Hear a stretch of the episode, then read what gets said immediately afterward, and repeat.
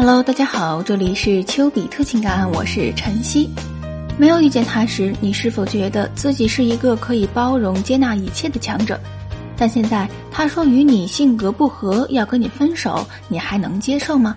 让我们一起来研究一下：一、以性格不合为理由提出的分手，算不算是一个荒诞不羁的借口？其实不算，这是造成绝大多数感情走向崩溃的真实原因。当他因为性格不合跟你提出分手时，没有必要纠结爱与不爱，这只是一个程度的区分。性格合不到一起，相处时真的很痛苦。如果的确舍不得，就把关注的焦点放在如何加深感情基础上。要学会懂得潜台词。很多挽回的人都喜欢把狠话当真，读不懂女生的话外音，因为没有找对方向而无法改变自己。其实你看到的都是表象。你越是这样累死累活的改，他越是以为无论如何都跟你讲不清楚道理。他其实并不想勉强你，也不想逼迫你去改变。客观的情绪化言论根本没有人会轻信。他想发泄就让他发泄好了，高效率解决问题，别把时间浪费在不值当的地方上。二，除了抓住他的措辞不放，很多男生还无比纠结如何让他相信我。感情的本质是吸引，这两个字我说了太多回了。你吸引他的程度，决定了他愿意付出几分精力与你磨合。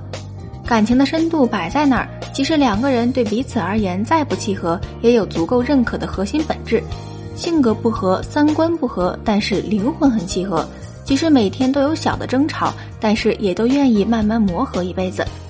谁都有这样那样的优势劣势，这只会影响吸引力。但它不可能决定吸引力，即使性格相似，也照样会形同陌路。哪怕有照镜子的感觉，也未必会深交，因为本质不一样。足够了解不代表能玩得到一起，但是吸引力程度不够，也不代表就无法相伴一生。毕竟还是有不少人结婚就是奔着合适去的，合适与吸引都是加分项。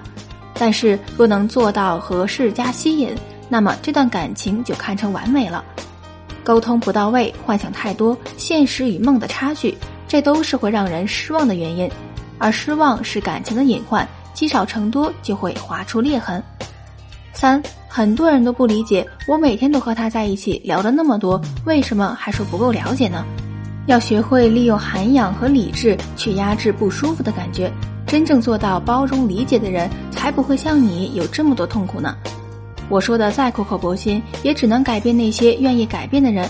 只有主动来找我的人，我才会想要去帮助。即使在大街上看到有情侣在争吵不休，我也不会路见不平拔刀相助，因为人家未必愿意改变。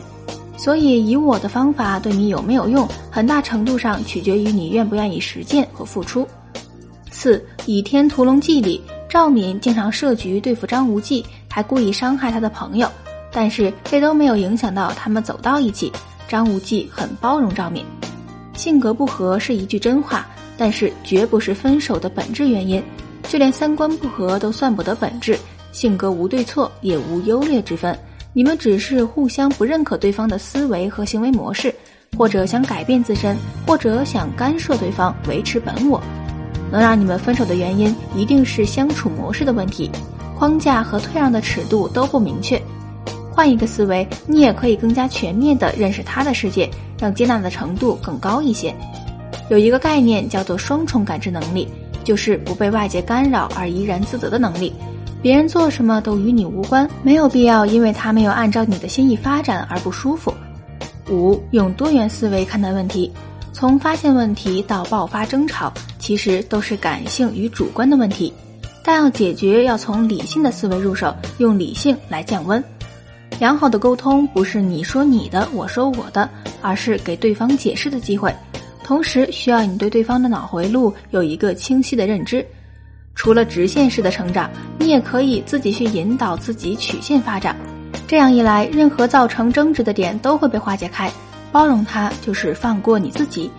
挽回时，很多人问老师说：“如何才能看透他的心呢？”